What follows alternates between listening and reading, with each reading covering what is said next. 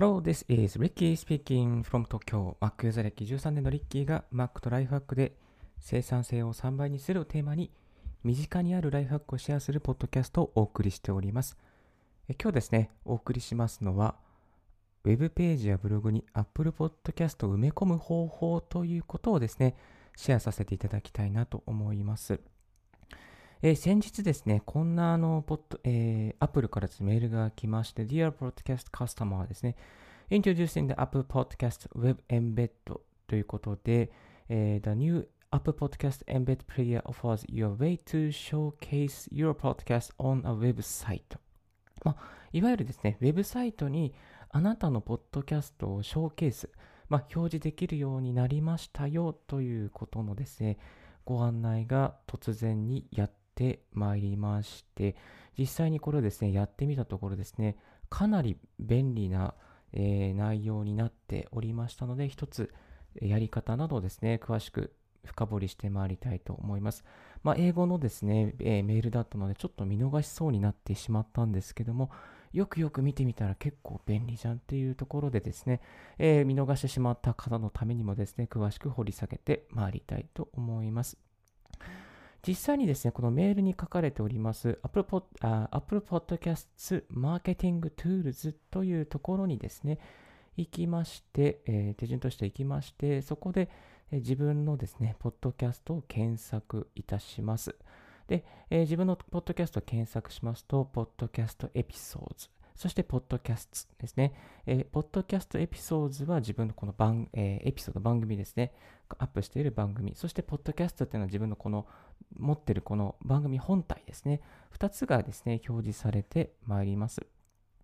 そして、埋め込みたいですね、えーと、エピソードとか、えー、ポッドキャストを選びますと、まあ、コンテントリンク、そして、ポッドキャストプレイヤー、ショートリンク、バッジとか、えー、ルックアップですね、アイコンとかですね、また QR コード、これをですね、生成できるようになってまいります。そして一番ですね、やっぱりブロガーさんとか、まあ、ウェブサイト関係の方が、えー、重要視するのが、ポッドキャストプレイヤーですね。ポッドキャストプレイヤーを入れておくことで、このウェブページ上でポッドキャストが再生できるようにすることができます。ということはですね、わざわざ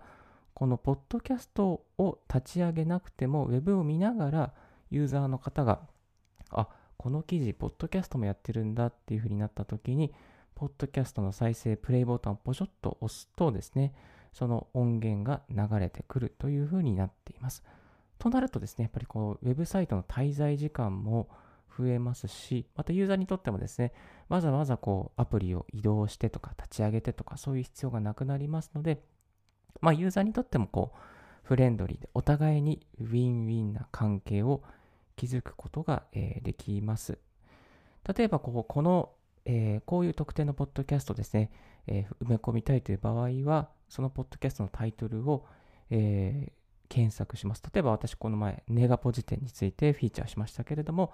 ネガポジテンと入れて、そして出てきた番組をですね、クリックして、そして、えー、ポッドキャストプレイヤーを表示させます。で、ポッドキャストプレイヤーで、えー、コピーエンベッドっていうボタンがありますので、そのコピーエンベッドボタンを押して、そして、えー、ワードプレスのブログの場合ですけども、えー、ブログの記事の編集画面でカスタム HTML を呼び出します。で、カスタム HTML に先ほどコピーした、えー、エンベッドのですね、え、リンク、うん、違う、コードですね。コードを貼り付けて、プレビューで表示させると、実際にこんな感じで表示できますよということをですね、表示できるようになります。で、このエピソ、えー、この埋め込みを表示させることで、実際にこの、え、ページ上ですね、ブログの記事上で再生することが、え、できます。15秒前に戻るとか、30秒先に進むとか、あとは、えー、エピソードのリンクをコピーするとか、またエピソードのさらに埋め込みをコピーするとかですね。あと、エピソードに移動をクリックしますと Apple Podcast が Mac の場合は立ち上がるようになっています。えっと、まあ、実際にですね、自分、あの、自分 Spotify にもアップしているんですけども、Spotify の場合は、えこの URL をペーストするだけで埋め込みができたんですけども、えっ、と、Apple Podcast の埋め込みと Spotify の埋め込みをですね、比較してみますと、まあ、同じかなという感じですね。同じかなという感じですね。Spotify の場合はフォローボタンがあったりします。フォローボタンがありますね。基本、ルックス的にはあんまり見た目変わらないな。でも、Spotify の方がちょっとこう、画面いっぱいに表示される大きいイメージが、えー、大きい感じがあります。でちなみにこの Apple Podcast Player で高さとか、横の大きさをですね、編集することができますが、ちょっとですね、縦の大きさは編集したとしてもうまくフィットしないように今のところはなってます。横は、横はですね、ちょっとな、あの長くすると、まあなんとかこう、うまく表示されるようになっておりました。はい。これがですね、いわゆる特定の、まあ、記事とか、特定のエピソードをですね、えー、この Apple Podcast で表示する方法になってまいります。あとは自分そ自分自分が持っている番組そのものをですね、え、埋め込みプレイヤーで表示するっていう方法もあります。これも先ほどと同じようにですね、Apple Podcast マーケティングトゥールにもう一度クリックして、そして自分のポッドキャストを表示させます。そうするとですね、中段に Embed プレイヤー、Embed プレイヤーとがというのがありますので、ここで Embed プレイヤーのコピー Embed を押します。それでまた同じようにですね、HTML タグ、HTML、カスタム HTML の編集でコピーをすれば、それ、えー、すぐにプレビューが表示されるようになります。えこちらのポッドキャスト、えー、と、ポッドキャスト、えー、エンベッドプレイヤーですね。エンベッドプレイヤーの方は、あの左側にこの自分の番組のアイコンとですね、右側に最新の5つのエピソードが表示されるようになっております。で、一つエピソードをですね、再生すると、そのエピソードが左側に表示されて、エピソードに埋め込んだ概要欄の情報、テキスト情報などもですね、見れるようになっております。これ、こういうのはですね、ブログの記事下にちょっとポコンと置いておくと、まあ、フォローにつながりやすくなるんじゃないかなと思います。最後に、バッジやアイコンの、えー、アイコンとか QR コードもですね、生成できるようになっております。バッジ、えー、まずバッジですけども、バッジの、えー、チューズオプションでですね、えー、モノホワイトにしたりとか、スタンダードホワイト、スタンダードブラックとかにすることができますし、またセレクトラングエッジでですね、え、日本語以外、英語とかフランス語とかインドネシア語とか、マレーシア語、タイ語とかにですね、変,、え、変更することができます。まあ、その、え、言語がち、え、例えば中国語で Apple Podcast やってる方は中国語で Apple Podcast を聞くという表示をするといいと思います。えー、ダウンロードのですね、バッチでダウンロードすることもできますし、えー、またこの、えー、Apple アイコンの方もですね、同じように、えダウンロードすることができたりとか、QR コードの方もですね、同じようにブラック基調にしたりとか、まあ、あの、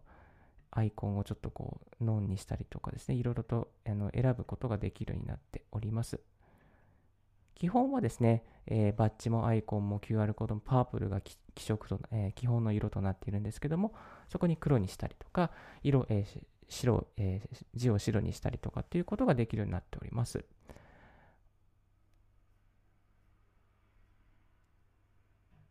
コールトゥアクションのですね、CTA のボタンとかを作っておいて、ここにアイコンを埋め込んで、リンクを埋め込んで、ポッドキャストやってますよっていう、そういうですね、ボタンをですね、作るのには、これはとても便利なツールではないかなと思います。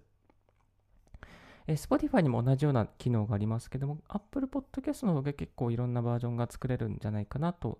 QR コードはですね、新しい機能だと思います。他の多分サイトで、あのサービスではなかったかなと思います。まあ、このように Apple Podcast どんどんユーザーさんの取り込みに頑張っておりますし、えっと、ブロガーさんとかにも非常に便利な、まあ、Apple Podcast、Podcast クリエイターの方にも非常に便利なツールがどんどん誕生しておりますので、ぜひぜひチェックしてみていただきたいなと思います。えこの内容はですね、えっと、言葉だけでは語り尽くせませんので、えブログの記事にしてもお送りしておりますので、気になる方はリッキーブログをご覧いただきたいと思います。はい、ちょっともう出発する時間になってしまいましたので、今日はこの辺で失礼させていただきたいと思います。今日のラジオはいかがでしたでしょうか？少しでも役に立ったなと思う方は、ポッドキャストの購読をお願いいたします。リッキーブログ、リッキーのツイッターも毎日更新しております。リッキーさん、こういうことを企画やってくださいということありましたら、ぜひ、ぜひ、ツイッターまでご連絡くださいませ。Thank you very much for tuning in Ricky's Right Hack Radio on this podcast. This Right Hack Radio has been brought to you by ブロガーのリッキーがお送りいたしました。Have a wonderful, fruitful day. Don't forget your smile. Bye bye.